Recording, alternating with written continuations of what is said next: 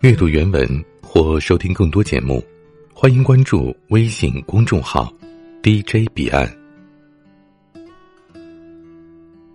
我和杨桃相遇在一场有关知识发展的讲座上，分组讨论的间隙，他小声问：“哎，你们也工作好几年了，对吧？有没有觉得这讲座上说的道理咱们都懂，可是就是太难落实啊？”同一小组的另一对男女顿时心有戚戚焉的点头，可不是嘛？大多时候吧，还不是想怎样就怎样。但是，听了也总比不听好吧。回程的路上，杨桃跟我同车，他一路大吐苦水。你是不知道啊，在公司做行政岗位多没意思，多没前途，整天就是整理整理文件。帮老板送个文件呢，签个字什么的，每天的日子就像是一个模子里刻出来的。他又说：“我当年还自学过一段时间的英语来着，可办公室的人都在刷淘宝、玩游戏，搞得我自己简直就跟个怪胎一样。慢慢的，也就坚持不下去了。刚毕业时的激情早就被消磨尽了，每天都是混吃等死的节奏。”我问他：“是因为你工作做久进入倦怠期了吧？”“对对对，就是这种感觉。每天的生活都没新意，也没激情，尤其像我们这个岗位，没前途。”他停顿了几秒，猛地侧过来握住我的手说：“或许，我需要换一份工作，换一个环境，就能打破现在的状况了。你说对吧？”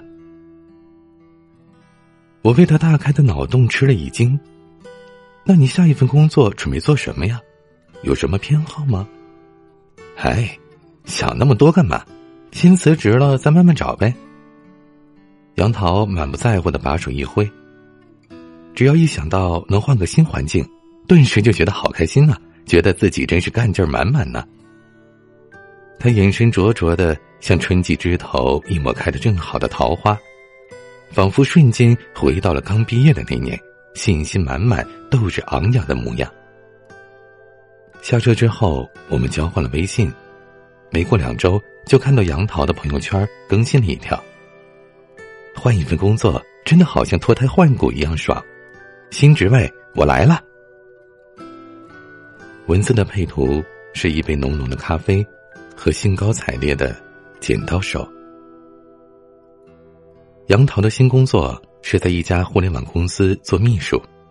刚开始那段时间，几乎每天都会被杨桃小姐发出的朋友圈刷屏。阳台上一株多肉植物长出了新芽，公司老总讲话的 PPT，自己重拾英语每一天的打卡，每天的运动记录等等，正能量满到爆棚。直到大约半年之后，有一天收到了他的消息。我下周就要离开这里去上海工作了，这个周末有空一起吃个饭吗？我问他，是调岗吗？以后还回不回来呀？他回了我几个大大的笑脸，不是调岗，是我又换工作了。现在这份工作对我来说已经没什么新鲜感了，我想换个新的环境，重新开始。这次。你又要入哪行啊？还是老本行做行政呗？你也知道，我中文系毕业的，又没什么其他的技能和特长，想做其他岗位也没资本呢。我想起了我家小妹妹在上大二的时候，曾经有天私下跟我抱怨：“姐啊，我好想换个专业啊，学国际关系真的特无聊。”那你想学什么呀？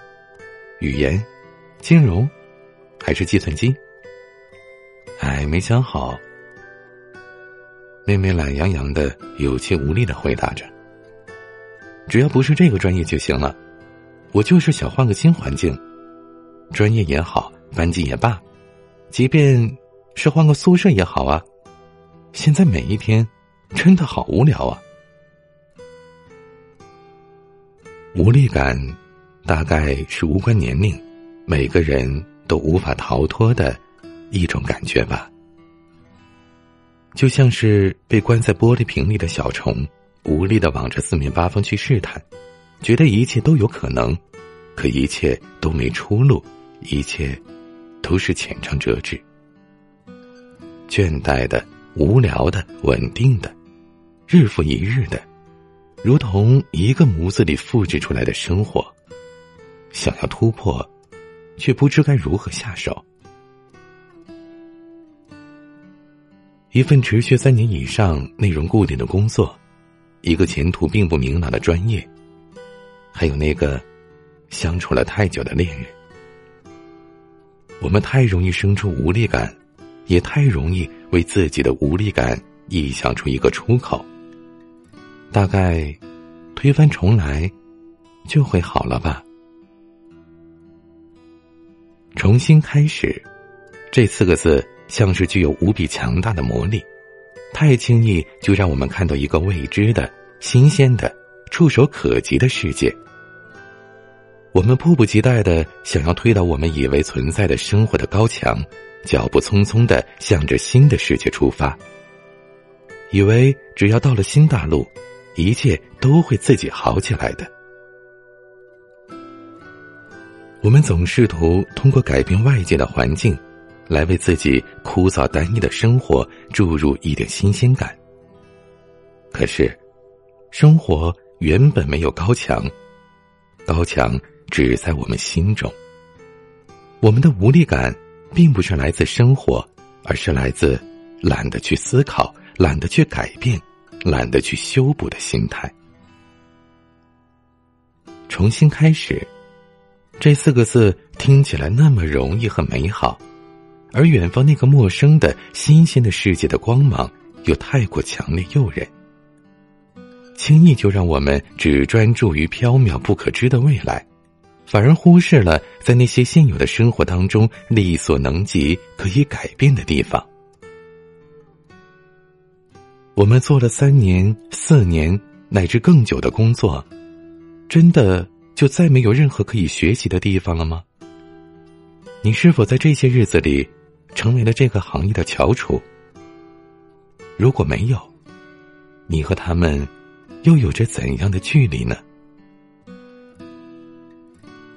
一个人的生活真的会被专业捆绑吗？有没有一些技能是可以通过自学获得的？比如语言，比如 PS 技能，比如一些新媒体运营的技巧，再比如有关财务的基本知识。网络的普及已经为我们打开了一个无限广阔的世界。只要一个人真正愿意学习，他可以不费力、不费时间，甚至不费钱的找到资源。一个相处了太久的恋人，真的会无趣吗？会被日复一日的柴米油盐从五彩斑斓打磨成暗淡的灰色吗？还是因为，是你从来。都没有一颗能够发掘趣味的心呢。当来自外界的强烈刺激感褪去，无论跟谁在一起，你都会觉得无聊吧？我们总是急着逃离现在的生活，却被自己的心困于高墙之内。我曾经有一位女友，在一家连锁酒店做前台，一做就是三年。当我们都以为他已经被磨平了斗志，准备在这个岗位上老死的时候，听说他一举应聘上了行政经理职位的好消息。聚会的时候，大家纷纷打探他的逆袭史，他笑容温和，眼神淡定的说：“其实，真的没什么，我每天都在学我们的经理是怎么待人处事的，是怎么处理员工之间的纠纷，怎么平衡个人的工作量。”怎么协调各部门的需求和关系的？酒店前台这个工作唯一的好处就是，我的座位正对着他的办公室，而他讲话的声音超大，还总是不关门。他说的轻描淡写，可我却知道，他付出的远比说出来的更多。他曾经让我推荐英语学习班，每个周末风雨无阻的都去上课。他曾经拖着我逛书店，买下了一本本厚厚的有关管理的书籍，每一本都读得烂熟。他曾经为了将酒店的工作服穿得好看，逼着自己减重二十多斤。或许，这才是逃离无力感最正确的方式。不是不顾一切的全盘推翻，也不是口称追梦而轻易的将生活格式化，从头来过。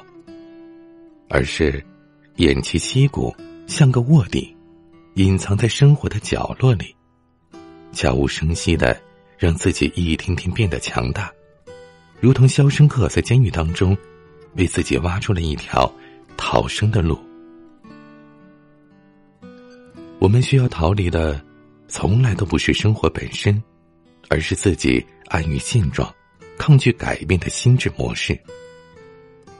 摆脱不了这种模式的人，会一辈子被无力感追捕，东奔西跑，疲于奔命；或者是干脆抹杀掉了自己想要上进的那一点点斗志，安于做个无力感的猎物。别太急着推翻自己的生活，急于摆脱让我们心生倦怠的工作、专业和恋人。如何挖生活的墙角，为自己的心找一条出路，让生活更充实一点，更有趣一点，更有希望一点，这才是最应该先去思考的事。对抗自己的心，最辛苦。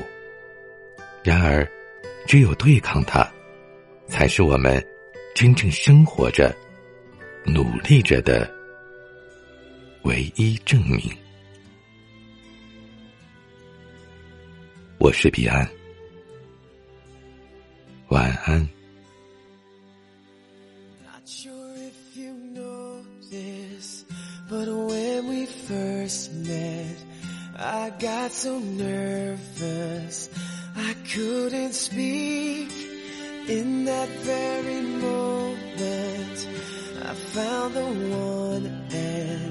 My life had found its missing piece.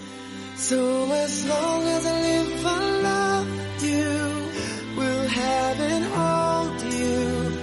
You look so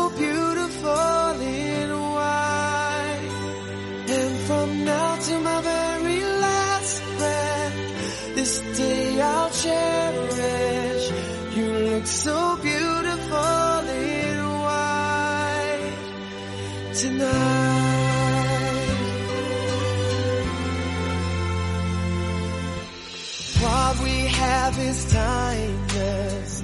My love is endless. And with this ring, I say to the world, You're my every reason. You're all that I believe